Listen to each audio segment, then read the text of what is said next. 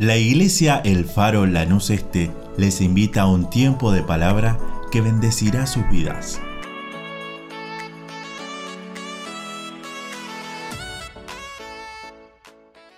Y vengo muy feliz porque hoy en la escuela bíblica, en la clase 2, aproximadamente ocho chicos recibieron al Señor en su corazón y le hicieron Señor de su vida. Y es lo más precioso que nos puede suceder, es lo más precioso que podemos compartir y Dios está haciendo fiesta en el cielo.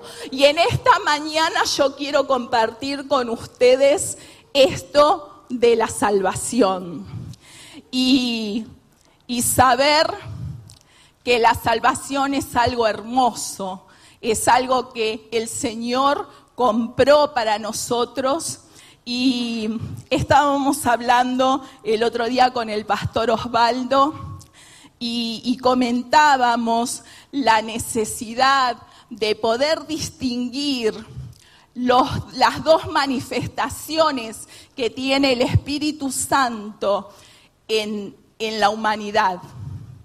Y yo voy a hablarles hoy de la primer manifestación que tiene el Espíritu Santo, la obra que hace el Espíritu Santo en la humanidad. Y el domingo que viene nuestro pastor va a hablar de la segunda. Porque nosotros tenemos un Dios de pacto. Amén. Cantamos muchas veces, pero yo no sé cuántos realmente entienden qué es tener un Dios de pacto. Si usted no lo entienda, no tenga vergüenza. Levante su mano, dígame, no sé lo que es un pacto. ¿Todos saben lo que es un pacto? A ver, ¿qué es un pacto? ¿Quién me puede decir qué es un pacto? Es un... ¿Cómo? Un compromiso, ¿qué más? ¿De qué otra forma lo podemos llamar? Un acuerdo. Hay una palabra que usamos corrientemente en la actualidad para hablar de pactos. ¿Y saben qué es un contrato? un pacto es un contrato donde hay dos o más partes y las dos partes tienen que cumplir lo que les corresponde hacer. Y saben que nuestro Dios, que es un Dios de contratos, podríamos actualizar la palabra, siempre cumplió su parte, nunca falló. ¿Usted cree que tenemos un Dios fiel? Que sí, amén, y que no falla y que nunca le va a mentir a usted y que de todo lo que le prometió, Él lo va a hacer en el tiempo justo y en la forma justa. Hoy yo quisiera que todos los que estamos aquí y todos los que están escuchando en línea podamos salir con el gozo de la salvación, con el gozo de saber que somos salvos y que nadie nos pueda poner en dudas el hecho de que somos salvos. Porque ¿no le pasó a usted alguna vez que alguien lo paró y le dijo, pero vos, que hiciste eso, vos sos salvo? Porque los salvos nos equivocamos, pero tenemos un Dios perdonador, que no se mueve de su parte de la promesa, que sí y amén. Y saben que Jesús habló de un pacto y lo nombramos a ese pacto todas las santas cenas. Jesús en Mateo 26, 28 dijo, porque esto es mi sangre, refiriéndose a la copa de vino que simbolizaba su sangre. Porque esto es mi sangre del nuevo pacto, que por muchos es derramada para remisión de pecados. Y siempre decimos ese versículo y sabe que debe hacer aproximadamente dos años que aprendí qué era ese pacto. Desde los 14 años que vengo a la iglesia. Y sí, un pacto, un acuerdo con el Señor, pero sabe que Dios nos da detalles de ese acuerdo. Y usted tiene mucho que ver en ese acuerdo. Y hoy yo le voy a contar qué nos habla la Biblia sobre ese acuerdo para que usted vea qué maravilloso es Dios y pueda cumplir su parte del acuerdo. Porque si no sabemos lo que tenemos que hacer, y quizás a veces no lo podemos hacer. Y sabe que dice el mundo que todo contrato tiene algo chiquitito abajo. ¿Qué tiene? La letra chica. Y saben que el contrato de Dios es sin letra chica. Por eso esta prédica la titulé Sin letra chica.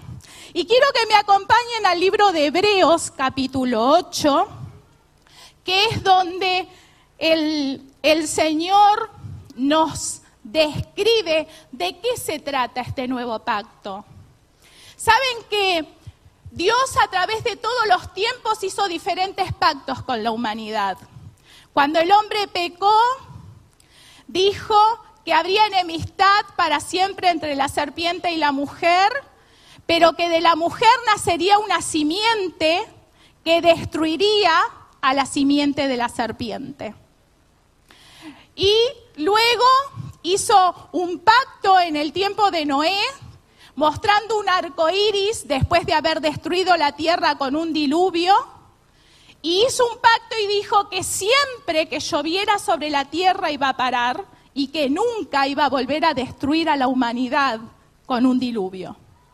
Y así se fueron suscitando diferentes pactos entre Dios y las personas.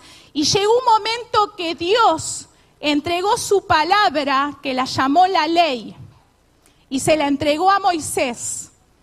Hicieron un pacto entre el pueblo en ese momento de Israel, que era el pueblo elegido de Dios, que es el pueblo elegido de Dios, y Dios. Pero el pueblo de Israel no entendió el contrato con Dios.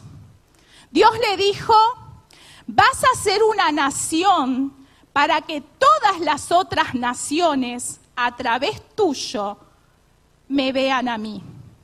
Vas a caminar de tal forma que todos los hombres de la tierra van a querer tener tu Dios. Israel no prestó atención a lo que le tocaba hacer.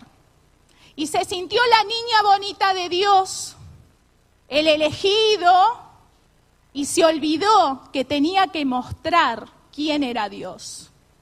Y saben que, haciendo referencia a esto en el libro de Hebreos capítulo 8, a partir del versículo 8, dice la palabra de Dios, porque reprendiéndolos dice, y esto se está refiriendo a que Dios le está reprendiendo, pero esta palabra en el original, más que reprendiendo, le está reprochando le está diciendo, no cumpliste tu parte. Y se está refiriendo a Israel. Y le dice, porque reprendiéndolos dice, he aquí vienen días, dice el Señor, en que estableceré con la casa de Israel y la casa de Judá un nuevo pacto. No como el pacto que hice con sus padres, el día que los tomé de la mano y para sacarlos de la tierra de Egipto, porque ellos no permanecieron en mi pacto. Y yo me desentendí de ellos, dice el Señor. El pacto, el contrato se rompió porque Israel no hizo su parte, no obedeció y tomó otros dioses, hizo estragos de la tierra de Israel, se fue tras ídolos que no valían nada y tiró por el piso el nombre del Señor. Entonces el Señor dijo, bueno, yo acá empiezo a mirar para otro lado. Pero ¿saben qué? El Señor renueva sus pactos. El Señor no se queda mirando para otro lado. Y dice en el versículo 10, por lo cual este es el pacto que haré con la casa de Israel después de aquellos días, es decir, después de los días que ellos iban a tener que pasar de vivir en otra tierra, de sufrir, de trabajar para otras naciones, esos tiempos que fueron exiliados de su tierra, que su tierra fue destruida. Dice, después de aquellos días, dice el Señor, pondré mis leyes en la mente de ellos y sobre su corazón las escribiré. Y seré a ellos por Dios, y ellos me serán por pueblo. Y esta descripción es el nuevo pacto al que se refirió Jesús. Jesús vino a cumplir el nuevo pacto. Cuando él comienza su ministerio, lee en el libro de Isaías, donde dice que vino a libertar a los oprimidos, a dar vista a los ciegos, a desatar a los cautivos, porque él vino a anunciar el año agradable del Señor. En el año agradable del Señor se libertaba los esclavos, cada propiedad volvía a su dueño y las, todas las cosas del pueblo de Israel eran redimidas. Es decir, que si alguien había perdido algo, volvía a esa persona. Si había perdido su tierra, su casa, incluso algunos habían tenido que empezar a trabajar como esclavos por haber estado mal económicamente, el día, el año de la libertad del Señor, que se llamaba el año del jubileo, los esclavos eran libertados y cada cosa volvía a su dueño original. ¿Qué quiso decir Jesús cuando dijo que Él venía a anunciar este año especial? Vino a anunciar que nosotros, como propiedad de Dios, íbamos a tener la posibilidad de volver a pertenecer a Dios. Que todos los que están lejos, no importa lo que hayan hecho, no importa cuánto hayan pecado, iban a ser libertados.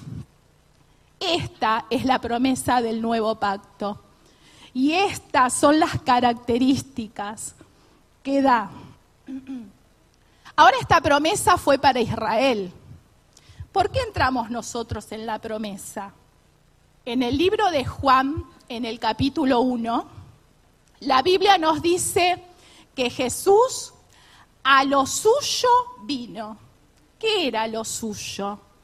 Lo suyo era cumplir el nuevo pacto. Pero los suyos, el pueblo de Israel, no le recibieron. Por tanto, todo aquel que se atreva a creer en la obra salvadora de Jesús, Dios le adopta como hijo. Ese es el nuevo pacto.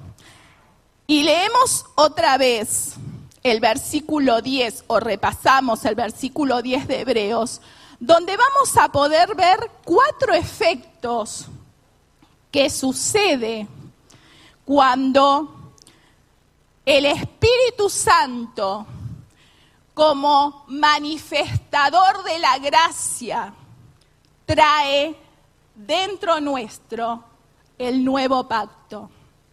Esta es la primera manifestación del Espíritu Santo.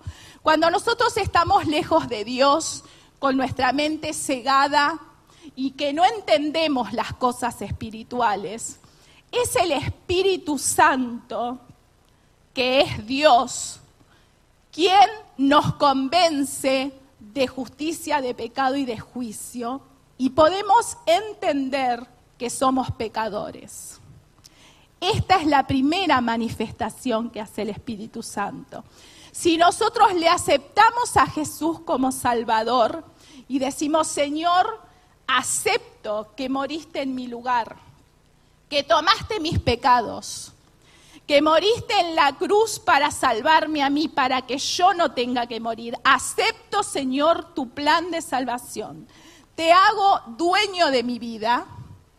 En ese momento el Espíritu Santo entra a vivir en esa vida. ¿Cuántos tienen al Espíritu Santo viviendo dentro? ¿Cuántos le dijeron al Señor, vení a vivir a mi vida y sé Señor de mi vida? Usted es un hijo de Dios. Tiene otra posición. No es algo que se escribe en un lado y mañana alguien lo puede borrar. No es que Dios te escribe en el libro de la vida y te borra y te escribe y te borra Uy, mira, mintió, lo borro, ahora se portó bien, lo escribo. Uy, mira, robó, lo borro. No, no es así. nosotros tomamos una nueva posición. Dejamos de ser enemigos de Dios para pasar a ser hijos de Dios. Y en esta nueva posición, yo les cuento que el que es hijo nunca deja de ser hijo.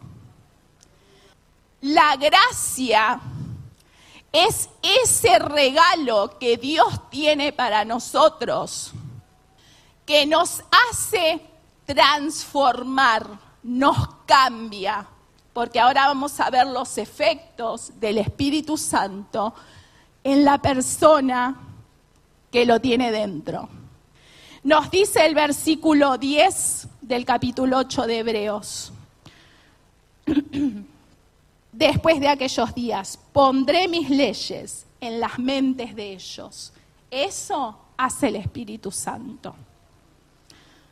Como primer punto, infunde, como que inyecta la ley de Dios en nuestra mente. ¿Y qué es eso? ¿Qué son esas palabras raras? ¿Qué es la ley? La ley es, son las normas que estableció Dios que el ser humano tiene que cumplir. Es el contrato.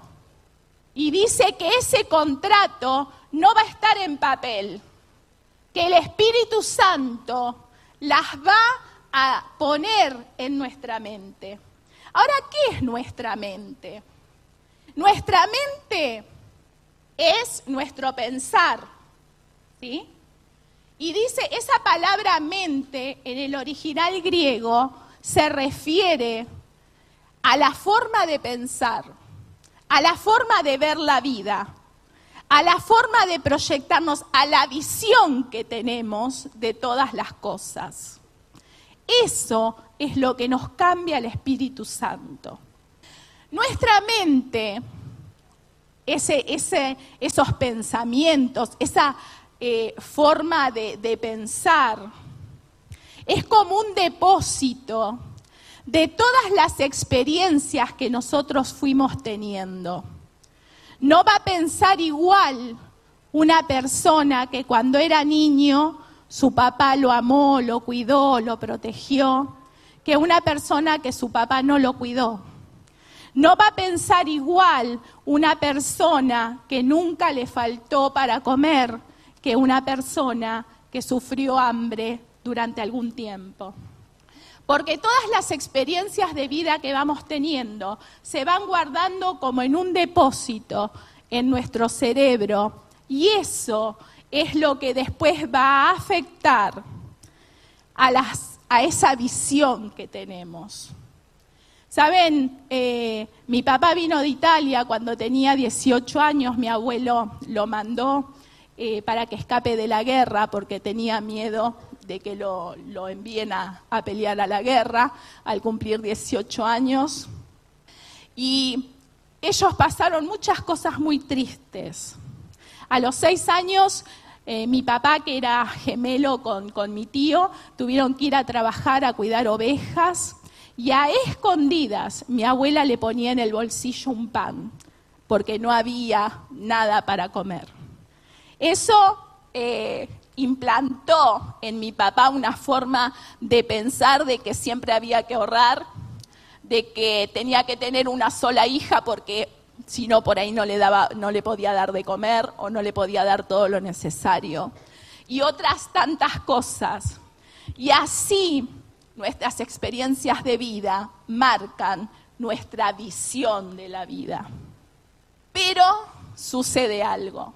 Saben, hay una buena noticia. Si usted pasó cosas tristes, cosas feas, y eso está ahí en su cabeza, y a veces le molesta, y a veces usted toma malas decisiones por esas cosas que acarrea del pasado, la Biblia nos dice que el Señor hace todo nuevo nos hace una nueva criatura y las cosas viejas pasaron y todas, todo, todo usted, toda su mente, todo su pasado, todo eso que tiene guardado, todo es hecho de nuevo.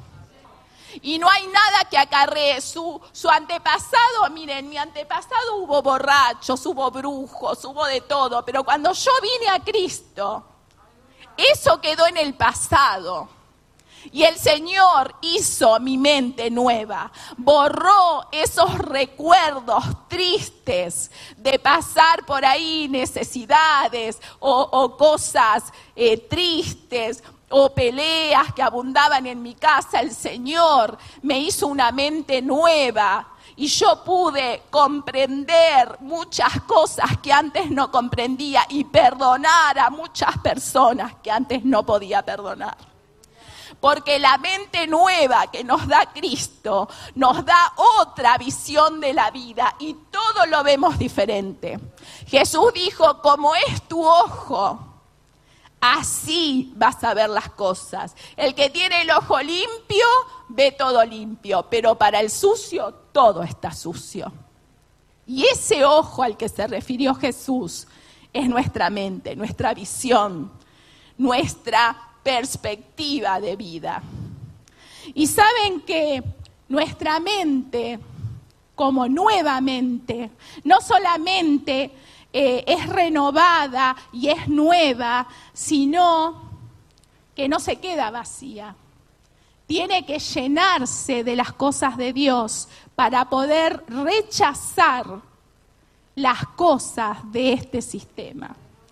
Saben que gracias a Dios en nuestro país nosotros tenemos libertad, podemos hablar del Señor, podemos predicar en las plazas, en los hospitales, en nuestros trabajos. Y aparentemente tenemos cierta libertad, pero sabe que hay una persecución a nuestras mentes y a nuestro estilo de vida que Satanás se encargó de de a poquito disfrazarlo y decorarlo. Y nosotros como hijos de Dios debemos rechazar. Como hijos de Dios nosotros no tenemos que participar ni en mentiras, ni en medias mentiras, ni en cosas que mm, no sé si es mentira, capaz que es una mentira blanca o es simplemente falta de verdad. Es mentira ni en engaños, ni, ni en cosas que son en contra de otro, ni en contra mío. Debemos mantener, pedirle al Espíritu Santo que vive dentro nuestro, que nuestra mente esté bien enfocada y ahora vamos a ver para qué, porque hay otros efectos que hace el Espíritu Santo. Entonces el primero es que infunde las leyes de Dios en mi mente. Repetimos, infunde las leyes de Dios en mi mente. Como segundo paso, el Espíritu Santo escribe, dijo, dijo el Señor al describir el nuevo pacto en Hebreos, y escribiré estas leyes en su corazón. ¿Y qué es esa palabra corazón? ¿Será esto que late, que es de carne, que es de carne, que, que circula sangre? No, no se refiere a eso.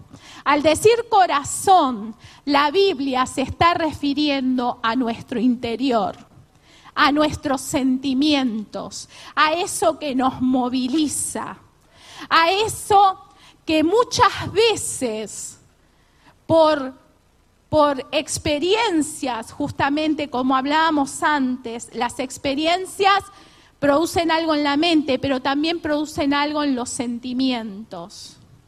A veces estamos como a la defensiva, como que todo me ofende, como que el hermano me dice, ay, qué lindo que sos, y yo, no, no soy lindo. ¿Sí? Nada me viene bien. Y mis sentimientos están como heridos. Y no puedo avanzar a veces en el camino del Señor porque hay algo acá, algo que todavía da vueltas. Y eso es lo que el Espíritu Santo esta mañana quiere sacar, quiere arrancar, quiere quitarlo y llevarlo lejos para que nunca más vuelva a tu vida. Y en ese lugar grabar, dice, escribiré. Y sabe que en el tiempo en que está escrito esto, el escribir, esa palabra es como cuando se escribía, pero grabando en la piedra.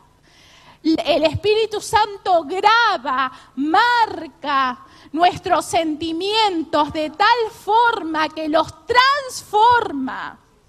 Otro efecto que, que hace el Espíritu Santo desde esta perspectiva de, que graba la ley de Dios en nuestro corazón, es sobre nuestras emociones, nuestros sentimientos y nuestros hábitos. Esto es como un, una escalera de algo más pequeño a algo más grande.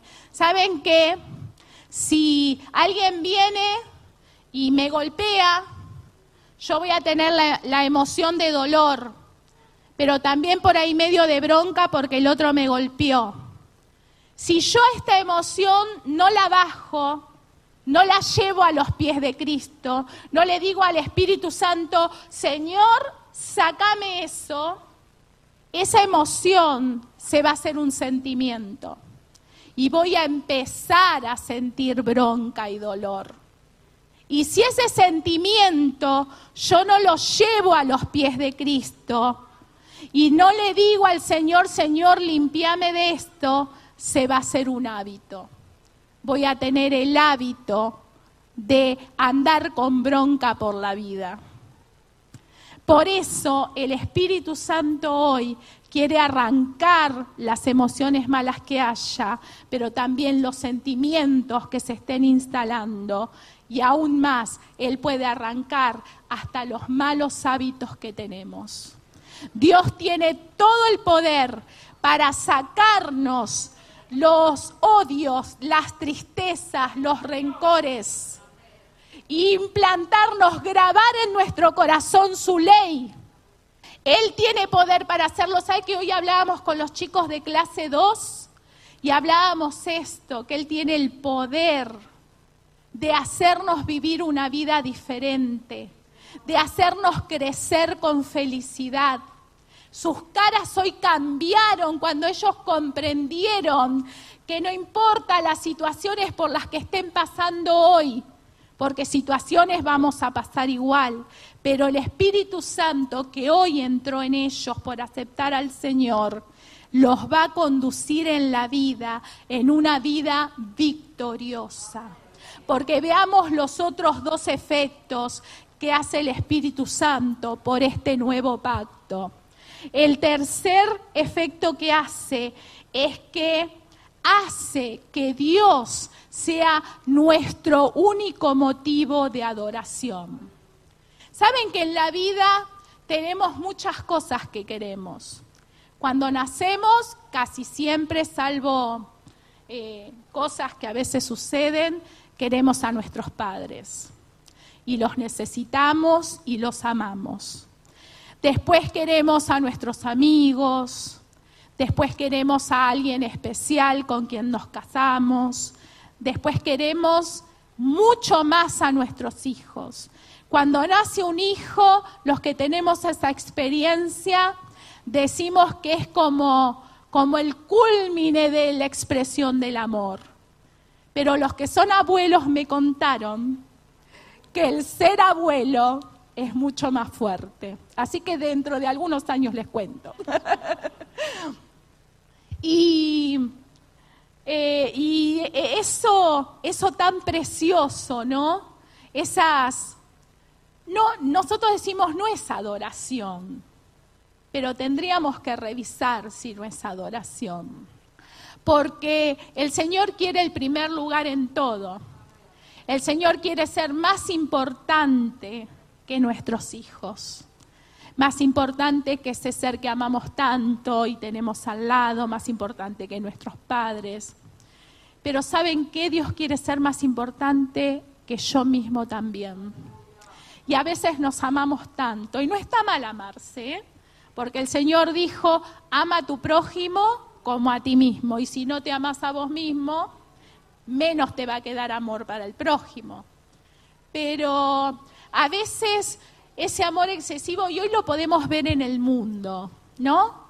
Eso eh, que amo tanto mi cuerpo, que me esfuerzo tanto para que esté como perfecto, pero, y no está del todo mal, a mí me vendría bien hacer un poquito más de gimnasia y comer menos, eh, pero saben que el exceso, me voy a eso que es como límite, como que si no lo hago me muero, dice la gente, ¿no? Eso que es, eh, que es por lo que me esfuerzo, por lo que me desvivo, y eso le corresponde solo a Dios. El Señor sabe que tenemos muchos amores y está bien, pero el amor principal, la, mi adoración, hoy cantamos, vivo para adorarte.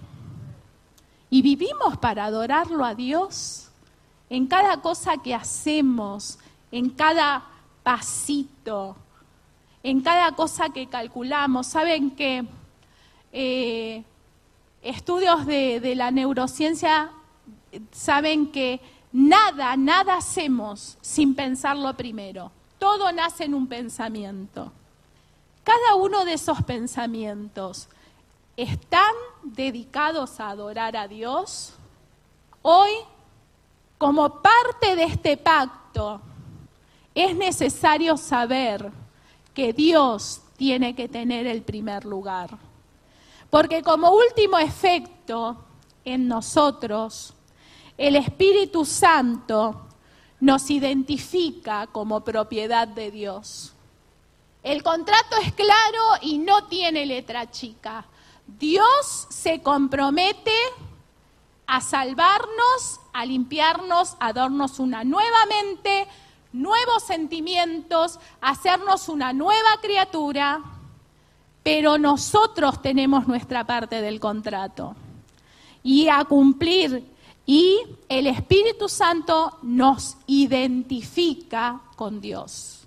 Saben que cuando aceptamos al Señor en nuestro corazón, el Espíritu Santo entra en nuestra vida, hace morada, no se va a ir de ahí salvo que usted lo saque. El Espíritu Santo es el que nos va a subir a las nubes cuando venga Cristo a buscarnos. Pero mientras caminamos sobre la tierra, es el que nos guía. Es el que cuando vamos a hacer algo que no corresponde, que no, que el contrato nos dice que no, es el que nos dice, ey, ey, ey, acordate del contrato. Acordate que eso no tenés que hacer. El Espíritu Santo es el que nos identifica con Dios, bajo su ley. Para que seamos obreros, dice segunda de Timoteo 3:17, a fin de ser enteramente preparado para toda buena obra. Esta palabra es la ley de Dios y no tiene letra chica. Nos dice que debemos caminar según esta palabra. Y hoy Diego hablaba de, de el prepararse, del estudiar la palabra. ¿Sabe? Si usted no estudia la palabra, usted no lo conoce a Dios no sabe lo que a Él le gusta y lo que a Él no le gusta, no sabe de sus promesas, no sabe de, de sus características. Y usted se está perdiendo un montón. Venga, estudio y prepárese. En nuestra congregación tenemos la bendición de tener excelentes maestros. Prepárese, conozca más a Dios.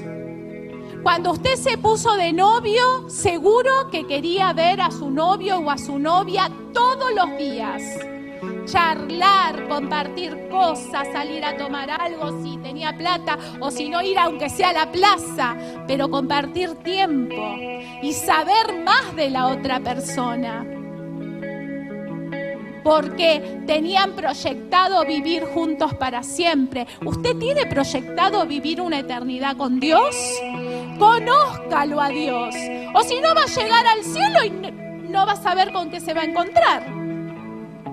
Conózcalo a Dios, estudie su palabra. El Espíritu Santo es el que nos revela y nos enseña sobre esta palabra preciosa y nos, nos muestra quién es Dios.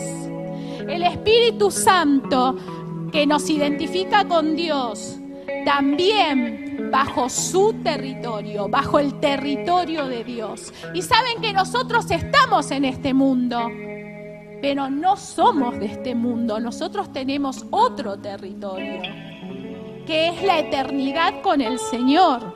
Y dice segunda de Corintios 5:20, como embajadores rogamos reconcíliense con Dios.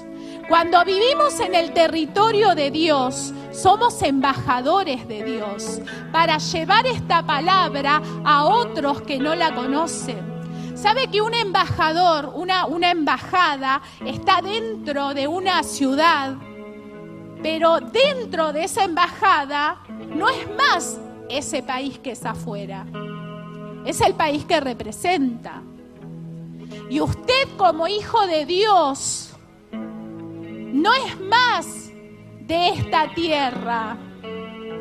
Usted es celestial, usted camina distinto, habla distinto, abraza distinto, comprende distinto.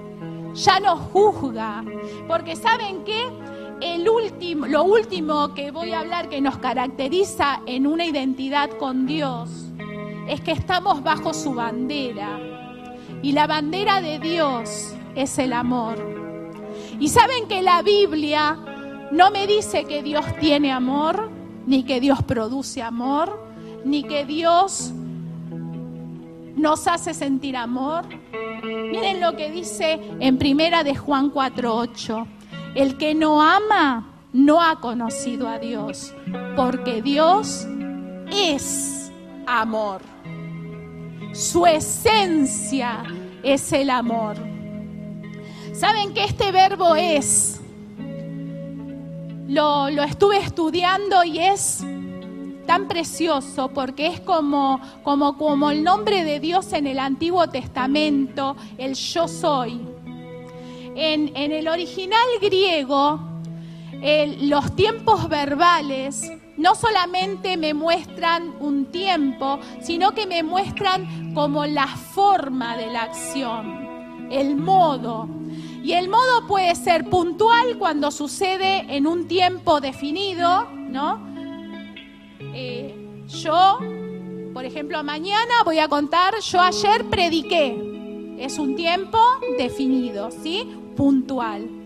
O puede ser lineal, algo que transcurre en el tiempo. Y este verbo es, en el presente, es un verbo lineal. Es una acción que transcurre en el tiempo. ¿Saben por qué? Porque Dios es en el pasado, es en el presente y es en el futuro. Este es, es un eterno es. Él siempre es Dios. Y Él siempre es amor. Y como embajadores de Él, como los que vive el Espíritu Santo dentro nuestro y hizo el efecto de cambiar nuestra mente, nuestros sentimientos, de hacer que Dios sea nuestra mayor expresión de amor, de adoración. Como embajadores de Él debemos mostrar el amor. Saben que a veces yo veo gente tan dura que dice, no, porque ese ya no tiene arreglo. Ese, oh, ese, es un homosexual, una lesbiana, un borracho, un drogadicto. No. Saben que yo tengo una amiga que es misionera en México y ella trabaja con las personas enfermas de HIV. Y un día yo dije, sí, sí, bueno, los, los idosos, los... Y, y ella me dijo, no, no digas así. ¿Sabés que ellos son personas? ¿Te dice algo que sean personas? Me dijo. Son personas que Dios ama. Y que tienen el problema de una enfermedad porque tuvieron una mala práctica. Y no disfrazamos al pecado ni decimos que podemos hacer cualquier cosa. Pero esas personas que practican pecado también también pueden ser tocados por este mismo Espíritu Santo que vive dentro nuestro. Y somos nosotros con nuestro vivir, con nuestras reacciones, con nuestro abrazar, con nuestro hablar. Somos nosotros lo que vamos a mostrar la esencia del amor. Y saben que sana más un abrazo que una retada. Eso lo aprendí un montón de veces. Sana más, impacta más, cambia más. Por eso yo los quiero invitar esta mañana a que le entreguen todo al Señor. Saben que la salvación, el Señor nos salva en un instante. En el momento que le decimos, Señor, yo te acepto, el Espíritu Santo entra en nuestra vida, pero empieza un nuevo tiempo, también de salvación, la santificación. Empezamos por ese Espíritu Santo que está dentro nuestro de a poquito a ser cambiados.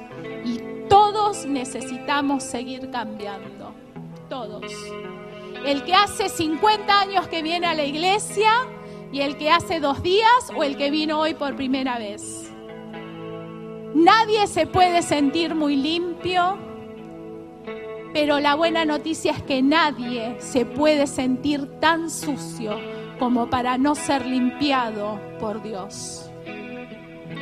Así que bienvenido al grupo de los que somos santos, porque el Señor nos santificó, pero estamos en proceso de transformación. Todavía nos equivocamos, todavía tenemos malos hábitos. Por ahí alguno será un hábito que se ve un poco más, otro por ahí lo tiene más escondido, pero para el Señor todo es igual. Pero la buena noticia es que este Espíritu Santo nos puede limpiar. Esta es la primera manifestación del Espíritu Santo para salvación. La segunda es el bautismo para darnos poder para ser testigos, que de eso nos va a hablar nuestro pastor el domingo que viene. Pero si usted quiere el regalo de los dones de Dios que el Señor tiene preparado para su iglesia, crezca en el Señor Dígale al Señor, Señor, necesito que me sigas limpiando, que tus leyes cada vez se hagan más fijas en mí, para que yo piense como vos querés que yo piense, para que yo sienta como vos querés que yo sienta. Dijo Pablo, Cristo vive en mí, ya no soy yo, Cristo vive en mí. Estoy con Cristo justamente crucificado, porque sabe que si estamos con Cristo justamente crucificados, también seremos resucitados como resucitó Cristo. Deseamos que esta palabra fortalezca su relación con Dios. Como familia de fe, les invitamos a seguir creciendo juntos. Nos encontramos en Instagram, Facebook y YouTube el Faro Lanús Este o por WhatsApp al 11 30 73 50 63. El Faro, una iglesia de fe, acción, reproducción y objetivos.